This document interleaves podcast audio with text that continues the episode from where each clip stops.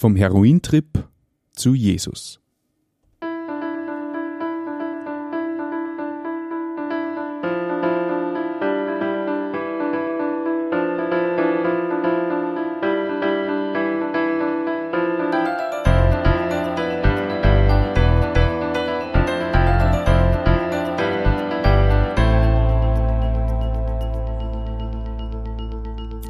Christi und herzlich willkommen. In diesem Kanal geht's um Gottes Willen. Wir reden über biblische Themen und über die Geschichten, die Gott mit Menschen schreibt. Heute habe ich wieder einen Gast bei mir und es freut mich sehr, dass du heute da bist. Herzlich willkommen, Robert. Hallo. Schön, dass du Zeit genommen hast. Ähm, so eine Geschichte wie die deine habe ich jetzt noch nie aufgenommen. Die ist, ich nehme das einmal so weit vorweg, ziemlich krass und viele wahrscheinlich können sich mit sowas nicht identifizieren. Aber ähm, weiter gibt's äh, quasi weiteres ergibt sich dann eh im Gespräch. Äh, zuerst möchte ich dich bitten, dass du mir ein bisschen vorstößt, woher du kommst und ja, bitte. Ich komme her, ursprünglich aus der Wachau, bin mit meinen Eltern, wie ich zehn Jahre alt war, nach München gezogen und äh, habe den, ja, den zweitgrößten Teil meines Lebens in München verbracht. Und inzwischen lebe ich schon, kann man sagen, 28 Jahre fast, in der Gegend von Salzburg. Mhm. Bin Handwerker, habe Maurer gelernt, später erst. Äh, in meiner Jugend habe ich Dreher gelernt in der Fabrik. Das hat mir nicht so gut gefallen. Und bin dann auf den Bau gegangen als Ungelernter und habe dann später äh, eine Lehre als Maurer gemacht. Mhm. Du bist wo aufgewachsen? Du bist also geboren bist in der Wachau? Nein, geboren bin ich in München, in der Wachau bin ich aufgewachsen okay. und in München bin ich groß geworden. Mhm. Okay. ähm, wie ist es, wie war deine Jugend? Meine Jugend, also die Kindheit war komplett von Freiheit geprägt. Donau, Wald, mhm. bisschen Schule, das hat man so nebenbei gemacht. Und äh, die Jugend dann in München, also ab meinem zehnten Lebensjahr, ja, das war ein Schnitt, kann man sagen. Äh, ich hab, ja, das war auch nicht mehr, mehr so frei. Aber wir haben recht, wie soll man sagen, tolerante Eltern gehabt. Wir sind am Nachmittag fortgegangen, die haben den ganzen Tag nicht gewusst, was wir dann. Mhm. Und auf die Nacht waren, haben wir halt pünktlich daheim sein müssen. Ja. Mhm. Warum sagst du, das war ein Einschnitt? Inwiefern? Pff ja, wenn man als kleiner Bub sich schon überlegt, ob man nicht von daheim wegrennt mit seinem Bruder, weil an dieser Umzug in die Großstadt ein bisschen äh, Angst macht, mhm. dann war das schon ein Einschnitt. Und, und mit zehn Jahren komplett ein anderes äh, Umfeld, gell, mhm. vom, vom, vom Kuhdorf in die Großstadt. Gell. Ja.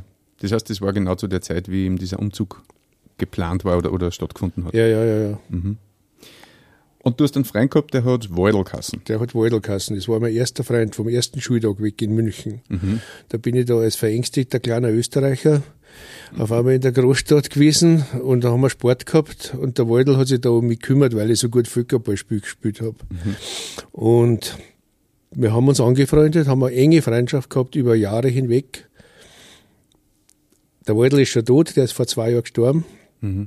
Und bis zu seinem Tod waren wir eigentlich ganz eng befreundet. Mit einer Unterbrechung, aber das dazu ich dann nachher dann. Mhm. Ihr seid dann herangewachsen, also von, vom Kind zum Mann sozusagen. Jugend, wie, wie ist da weitergegangen? Ja, man hat halt seine Schulspätzchen und mit denen zieht man um die Häuser. Und bei mir war das ziemlich früh schon so. Mein Bruder ist ein Glas äh, äh, der ist halt ein Jahr älter und hat da auch schon ältere Freunde gehabt und ich dadurch auch. Und die sind dann schon richtig um die, wir haben so eine Spielwiese gehabt, das war, das war die Kiesberg, das war so ein Wald gleich neben unserem Stadtviertel. Und da haben wir Lager gebaut, Feste gefeiert und haben da schon relativ zeitlich angefangen, Alkohol zum Trinken.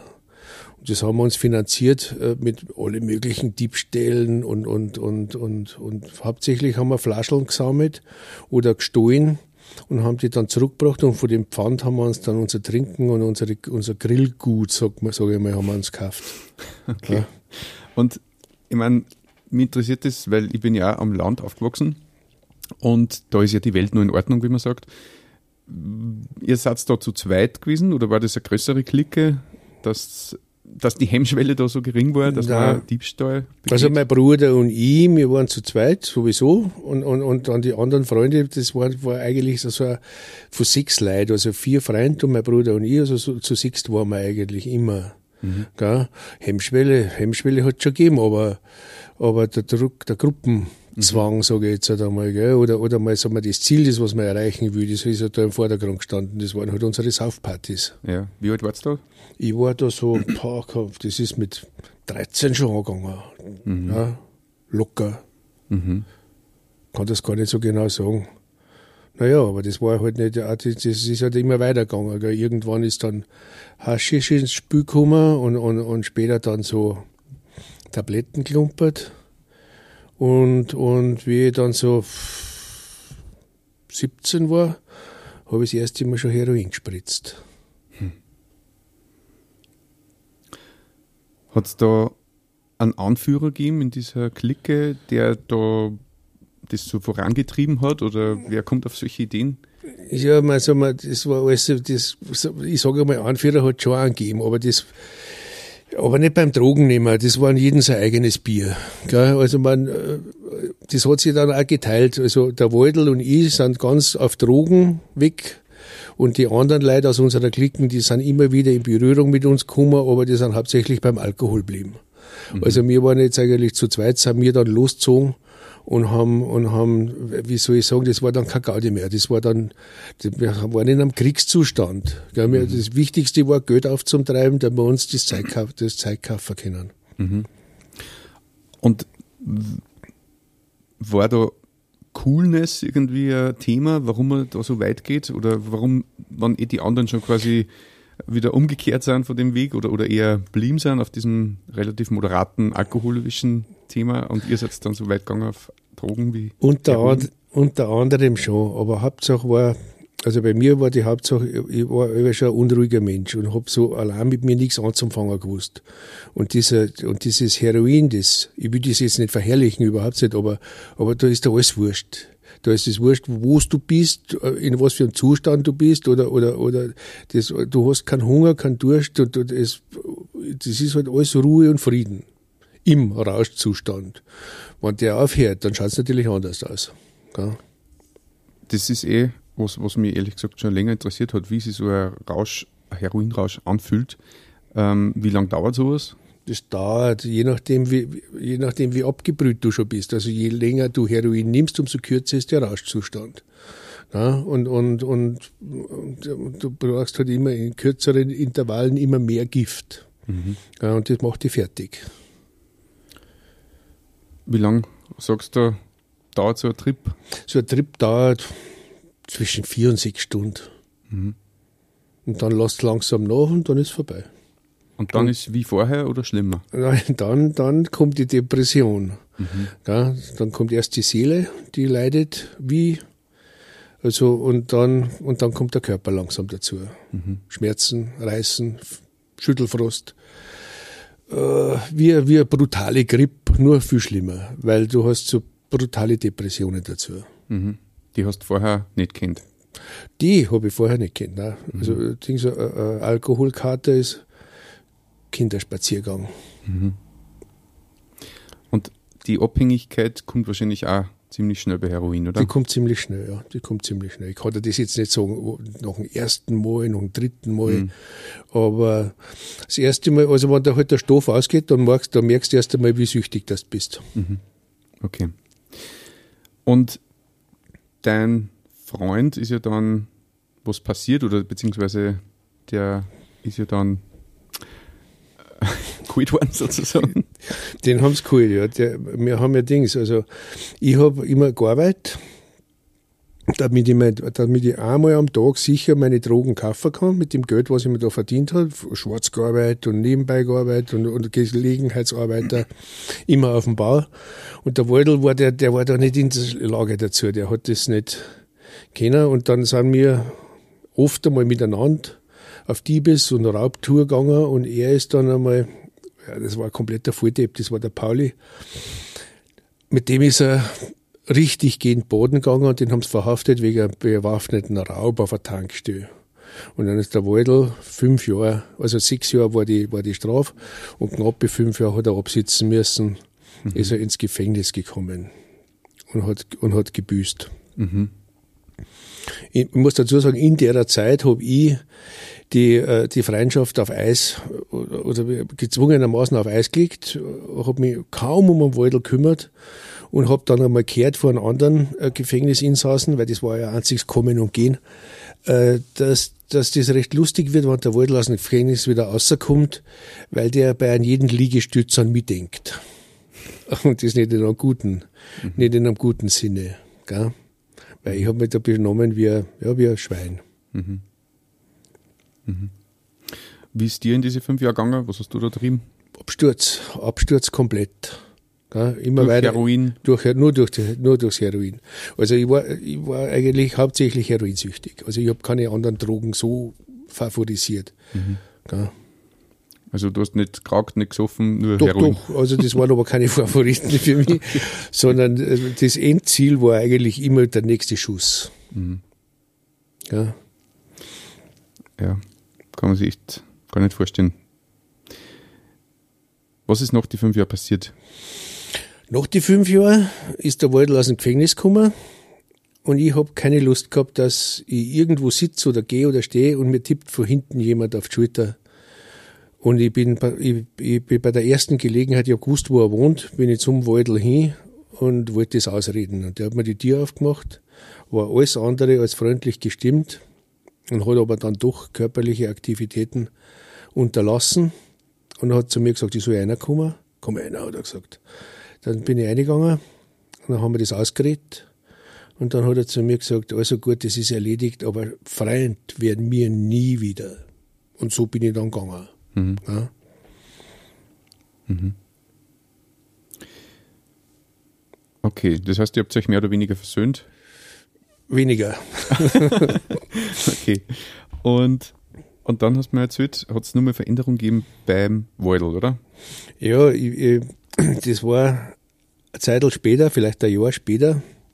Dazu muss ich sagen, ich habe dann schon eine ziemlich deutliche Ansage von meinem Doktor gekriegt, der, der, der mir dann also Ersatzmedikamente verschrieben hat. Der hat zu mir gesagt, ich, äh, also aus medizinischer Sicht gibt er mir ungefähr nur zwei Jahre. Und ich habe zum Doktor gesagt, äh, das möchte ich gern verkürzen. Okay. Weil ich brauche dieses beschissene Leben nicht mehr, mehr so lang. Mhm. Und, und in die Zeit eine äh, habe ich aus dem Freundeskreis gehört, hey, hey, hat einer zu mir gesagt, hast du schon gehört, der Waldl ist auf dem Jesus-Trip. Und das hat mich, das hat mich beschäftigt. Also das war, war irgendwo innerlich, habe ich da gedacht, ich, ich, muss schauen einmal, was da los ist, was, was ist mit dem Waldl passiert. Gell?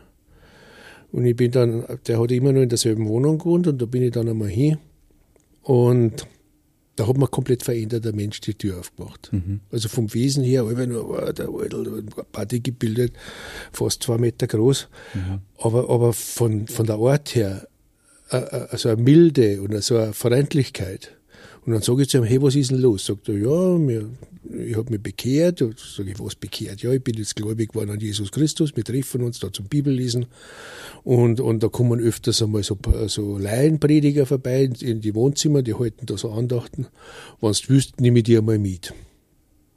Und dann, ja, das war so, ich habe das ein bisschen oberflächlich, ich habe das nicht so, haben wir denkt, so ein Chaos. Aber ich, bin, ich habe mich dann doch einmal einladen lassen. Das hat ein bisschen gedauert. Also der Waldl hat dann, ich habe mit meinem Bruder ziemlich viel zusammengearbeitet. dann sind wir auf einer Baustelle gewesen und mein Bruder sagt, wir brauchen dringend nur einen, einen, einen jemanden, der uns hilft. Und dann sage ich, warum nehmen wir nicht einen Waldl einmal mit? Der braucht eh Geld. Dann hat er uns geholfen. Und das war so Stahlbauarbeiten waren das. Und ich habe da ziemlich viel drungen. Und mein Bruder hat sich dann, ich habe das so mit einem Ohr, so aus der Entfernung habe ich es gehört, hat sich dann beim Waldl ausgewandt. Mhm. Oh, und ich weiß nicht mehr, mehr was ich da soll und denkst, und schau dann an und, und, und, und, und hat der Waldl gesagt, wer es sehen, das wert. Und dann habe ich mir gedacht, das, ja, das möchte ich sehen. Eigentlich habe ich mir selber keine Chance gegeben. Mhm. Und dann bin ich, und der Waldl hat sich dann ein wenig gekümmert und dann bin ich mitgegangen, eben zu diesen Wohnzimmerandachten da bei einer ehemaligen Prostituierten und auch Drogenabhängigen. Die mhm. war früher eine sehr gute Kundin von mir, mhm. was Heroin betrifft. Sitze ich mich da ein und, und so in einem Gras, war so ein älterer Mann, der erzählt von Jesus. Gell? Hör ich zu. Und wie das vorbei war, haben sie nach der Reihe alle es waren so 15 Leute oder so, haben dann alle nacheinander bett. Und ich habe gewusst, naja, jetzt muss ich auch beten. Ich habe nicht gewusst so genau, wie das geht.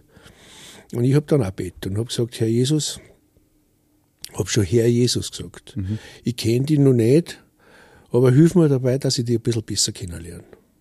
Und so ist das angegangen. Ich bin dann immer öfter gegangen zu den Versammlungen da.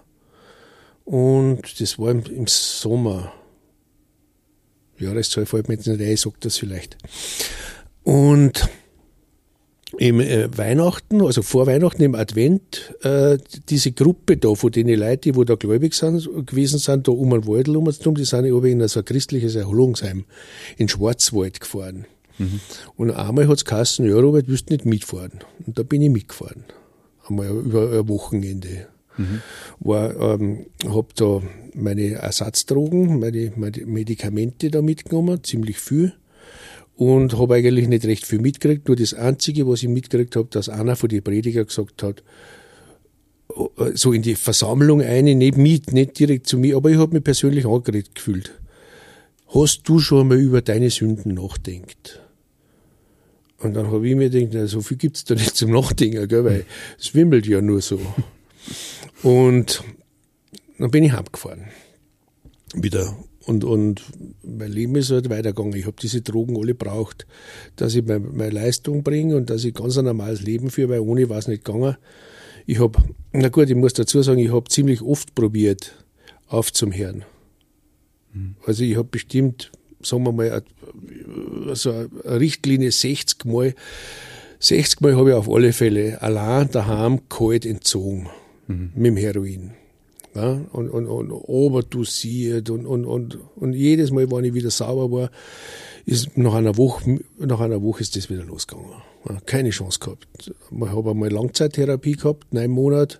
Die habe ich 14 Tage, bevor, bevor es vorbei war, habe ich es abgebrochen, weil ich zwischendrin schon immer wieder Heroin gespritzt habe. Mhm. Und das war als, äh, eigentlich ein sinnloses Unterfangen und das habe ich selber gewusst. Mhm. Also ich habe mir keine Hoffnungen gemacht. Mhm. Aber ich habe, wie soll ich sagen, ich, ich habe einen Retter braucht. der, wo irgendwo einen Schalter um, umlegt im Hirn. Und das war nie da. Nie. Das ist, ist nie, ist, die, Richtung ist immer gleich, die gleiche gewesen. Sucht, Sucht, Sucht, Droge, Droge. Mhm. Kann man als Heroinsüchtiger überhaupt so etwas wie ein normales Leben führen? Kann man da überhaupt normal arbeiten gehen? Ist man da imstande dazu überhaupt?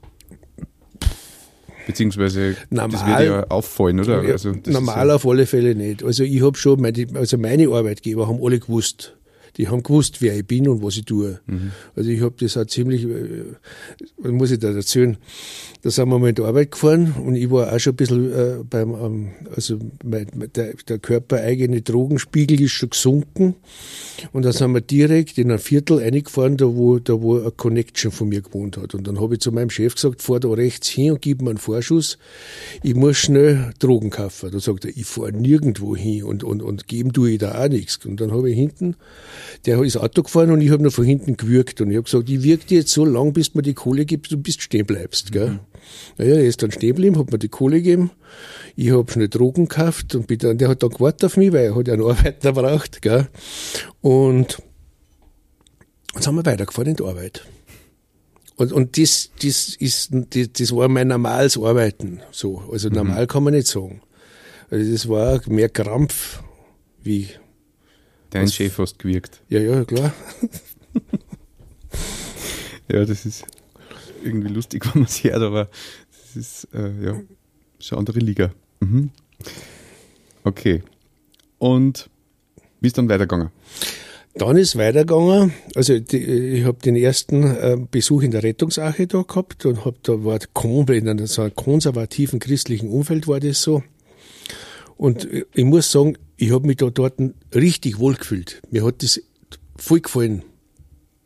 Und dann kriege ich einen Anruf kurz vor Weihnachten und ähm, mir ist gesagt worden, dass in der Rettungsache zu Weihnachten Zimmer frei wären, was eigentlich ein Wunder ist. Mhm. Weil das ist immer, diese Weihn an, die, an die christlichen Festtage ist das voll ausgebucht, weil eine, eine große Familie krank geworden ist und dann sind zwei Zimmer frei geworden. Mhm. Und dann bin ich gefragt worden, ob ich da mitfahre. Und dann habe ich ganz spontan gesagt, ja, fahre ich mit. Darf ich nur mal nachfragen, diese Rettungsache, was ist das genau? Das ist ein, das ist ein christliches Erholungsheim. Das ist geführt wie ein Hotel, also mit Vollpension, mit Gästezimmer, mit Aufenthaltsraum und mit Speisesaal und, und großer Andachtssaal. Und da kann kommen, wer will. Also du hast da, du mietest dir dein Zimmer wie in einem Hotel, du hast deine Vollpension und da sind jeden Tag zwei Andachten, außer Mittwochs und Samstag, da ist nur eine. Und es ist nach den Andachten ein Seelsorgeangebot. Da werden Lieder gesungen und, da, ist, da, steht eine große Orgel und, und, und sitzt sich jemand hier und spielt da Lieder.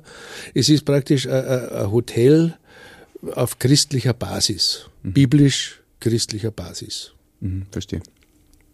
Mhm. Du hast dazu gesagt? Ich habe zugesagt, dass wir da Weihnachten auffahren und habe mir aber vorgenommen, im Gegensatz zum ersten Mal, ganz, ganz so wenig wie möglich von meinen Drogen zu nehmen, dass ich einen klaren Kopf habe, dass ich, dass ich aufnahmefähig bin, dass ich mir da was merken kann und dass ich das mitkriege, was da rennt. Und, naja, war, war dann am ersten Abend schon draußen am Parkplatz gestanden, habe auch nicht geraucht. Und dann kommt die Uli und sagt, wie es mir geht. Sag ich, ja, mir geht's nicht so gut, weil langsam kommen diese un unguten Gefühle. Und dann sagt die Uli zu mir, sagt sie, was, was, du nimmst immer nur dieses Zeug. Dann sage ich, ja, anders geht's nicht. Gell? Und dann hat sie zu mir gesagt, geh halt einmal zu so einem Prediger hin und, und, und, und red mit ihm, lass mich, dass er beten kann. Und dann sage ich zu Uli, na, brauche ich nicht. Also, aber der kann mir ja auch nicht helfen. Gell? Und dann hat mich die angesempert und ist mir voll auf die Nerven gegangen bis ich gesagt habe, ja gut, dann gehe ich halt zu, die haben so Brüderkassen, die, wo die Predigtdienste gemacht haben, haben den Titel Brüder, waren aber ganz normale Leute, wie mhm. du und ich, Beamte und Handwerker und, und, und einer war sogar dabei, der war von Beruf Porzellanmaler. Mhm. Naja, auf alle Fälle geht die Uli eine, redet am so einen alten, der sitzt da gerade und hört sie, horcht sie die Lieder an mit geschlossenen Augen und sie flüstert ihm ins Ohr. Der steht auf und geht zu mir und sagt, ich habe gehört, du hast ein Problem. Und dann habe ich gesagt, ja, ich habe ein Problem. Dann sind wir so abseits gegangen, in so ein Zimmer. Und dann habe ich ihm den ganzen, mein ganzes Leben, mein ganzes verpfuschtes Leben, habe ich ihm erzählt. Und habe eigentlich schon damit gerechnet, dass wir die da rausschmeißen. Weißt du, ich mit meinem Rucksack voller Drogen da. Und dann schaut er mich so an, lächelt und sagt, wir beten jetzt. Und kniet sich hin, komplett auf dem blanken Boden, der alte Mann da, das hat mich, das hat mich bewegt.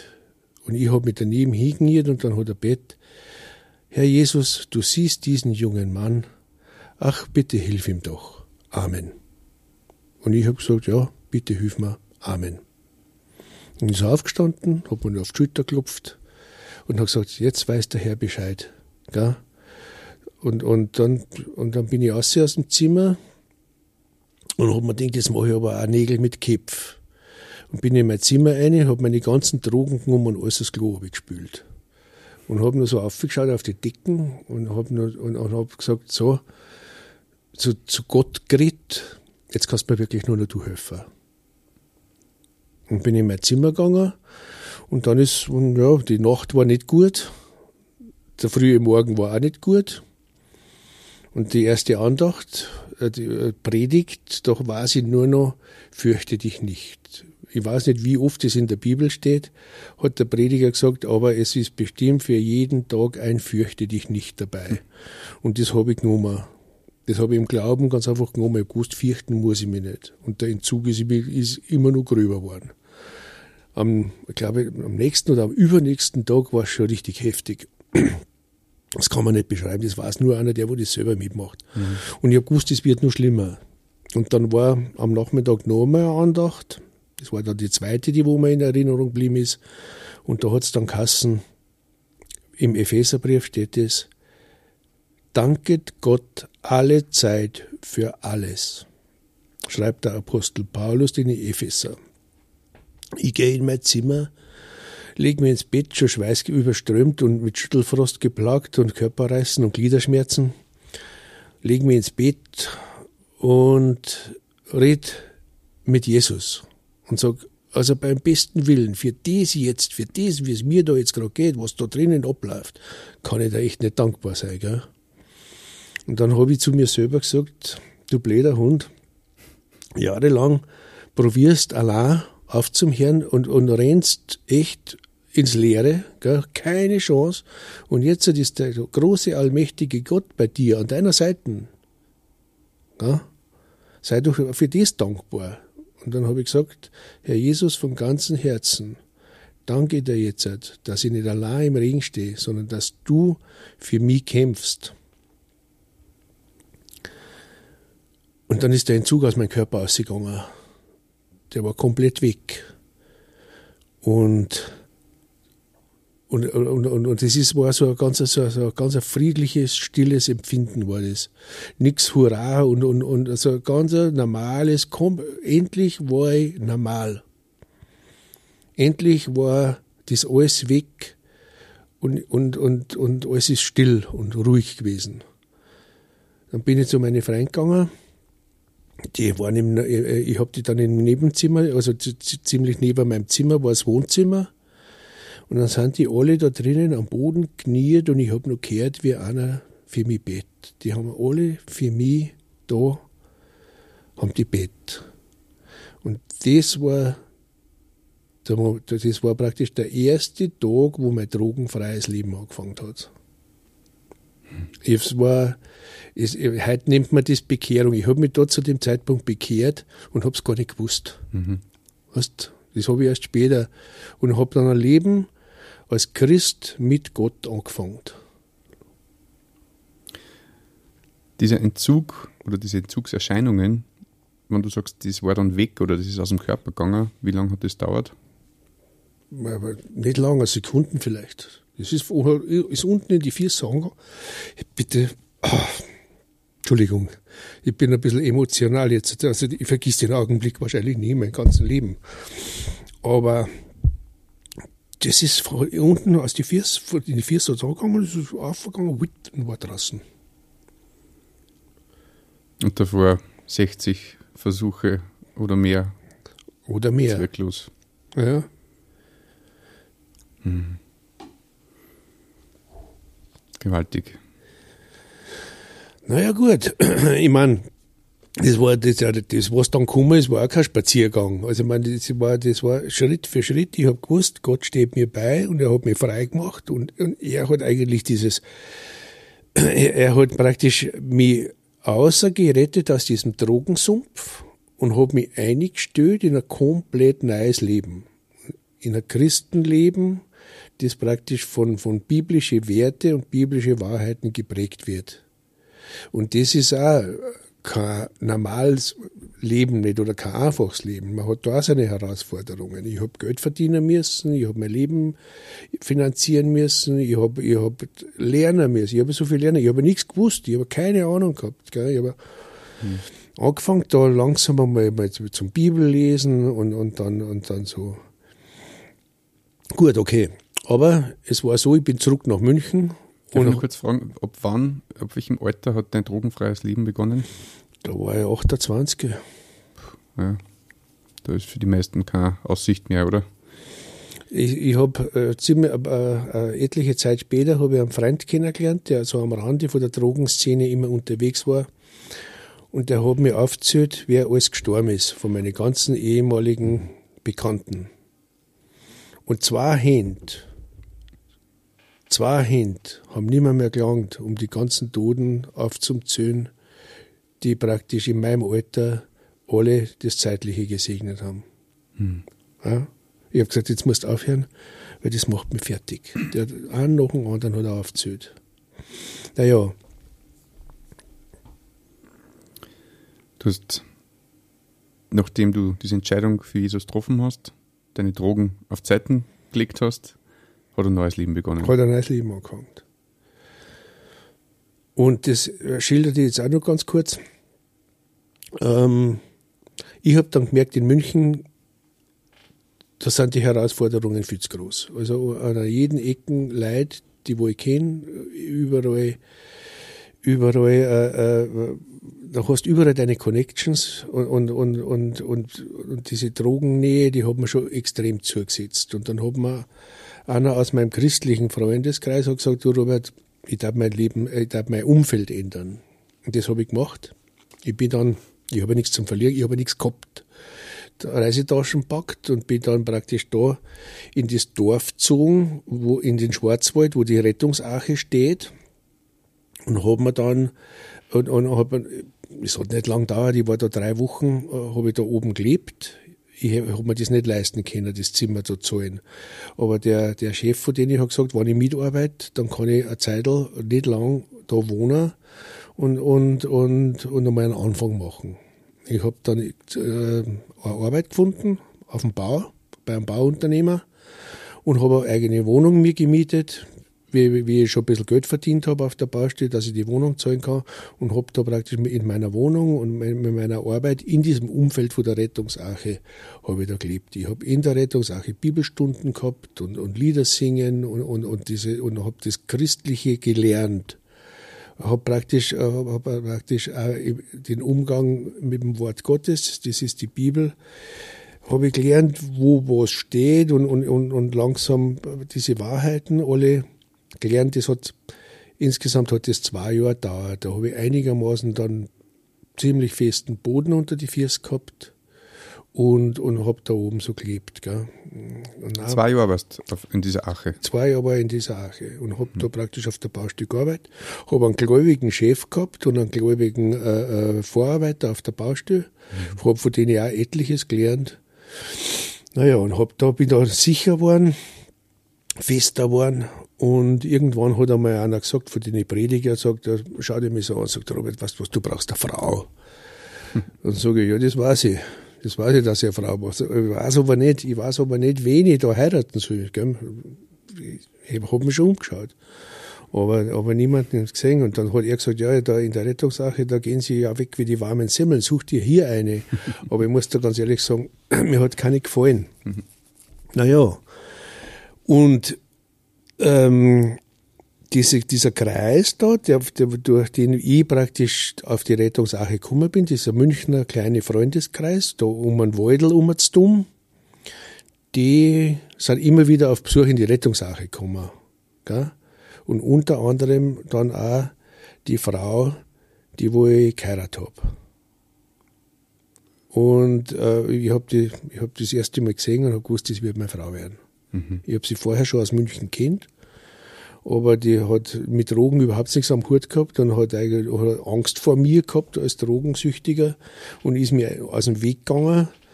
Aber, aber man, sie ist gläubig gewesen, ich war gläubig und dann haben wir sie, hab ich mich angenähert und sie hat wie so anbissen. und dann haben wir, dann haben wir geheiratet. Mhm. Und ich bin jetzt seit, seit 30 Jahren verheiratet mit ihrer Frau. Habe fünf Kinder gekriegt, habe dann noch, wie ich schon verheiratet war, Maurer gelernt, habe einen richtig guten Chef gehabt. Und ähm, später dann hat es sich so ergeben, dass ich so eine uralte Ruine kaufe, auch da in der, in der Salzburger Gegend, so ein uraltes Häusl von 1927, das habe ich dann komplett selber hergerichtet alles. Da sind wir dann eingezogen und das war dann das, das, die, das Haus, wo meine Kinder dann groß geworden sind. Mhm. Und naja, ich kann jetzt zurückschauen auf, auf 30 Jahre Leben als Christ und ich bin alles andere wie unzufrieden. Man könnte sogar sagen, du bist zufrieden. Sehr zufrieden. also ich bin eigentlich äh, einer, einer von den am reichsten beschenkten Menschen, die wo ich kenne. Hm. Gratulation. Ja, mir brauchst du nicht gratulieren. Alles, was ich bin und alles, was ich habe, das habe ich von meinem Herrn Jesus Christus. Gesundheit hat er mir wiedergegeben. Das Finanzielle hat er alles in Ordnung gebracht. Und für die Zukunft, für meine ewige Zukunft in der ewigen Herrlichkeit hat er auch gesorgt. Und von daher gibt es eigentlich nichts, über was ich mich beschweren kann. Gell? Sehr berührende Geschichte und wie ich am Anfang gesagt habe, das ist was, was glaube ich viele Menschen nicht betrifft, weil sie einfach nie so, äh, nie so tief erlebt haben, wie du das durchgemacht hast. Und gleichzeitig ist es dann so schön zum Hören, dass wer so, so dankbar sein kann über sein Leben und ja, einfach diese Zuversicht und Hoffnung hat für die Ewigkeit. Robert, hast du noch einen Gedanken für unsere Zuhörer? Ich habe zwei Gedanken. Und zwar einen Gedanken, den schreibt der Apostel Paulus und er schreibt, irrt, irrt euch aber nicht, schlechter Umgang verdirbt gute Sitten. Das ist der eine Gedanke. Und der andere Gedanke, den habe ich vorher schon mal anklingen lassen. Das ist, äh, der steht im Psalm 40 und das ist mein Psalm, der Anfang. Also das, der drückt das aus, was ich erlebt habe. Der drückt das aber auch aus, was Menschen erleben können, wenn sie ein Herz der Wahrheit Jesus Christus öffnen. Und zwar steht da, er hat, also Gott hat mich heraufgeholt aus der Grube des Verderbens, aus Schlick und Schlamm, und er hat meine Füße auf Felsen gestellt und meine Schritte festgemacht, und in meinen Mund hat er ein neues Lied gelegt, einen Lobgesang auf unseren Gott. Danke, Robert. Gerne. Wenn du zu Hause noch Fragen hast an den Robert oder die bestimmte Themen interessieren, dann schreib uns gerne in die Kommentare oder an unsere E-Mail-Adresse um Gottes Wün, Wün mit Wun geschrieben, at gmail.com. Und wenn du jemanden kennst, dem diese Folge hilfreich sein kann, dann teile sie gerne. Danke, Robert, fürs Zeitnehmen. Ich wünsche dir alles Gute, euch und dir als Familie. Und dir, lieber Zuhörer, wünsche ich, dass du findest, wonach dein Herz sich sehnt.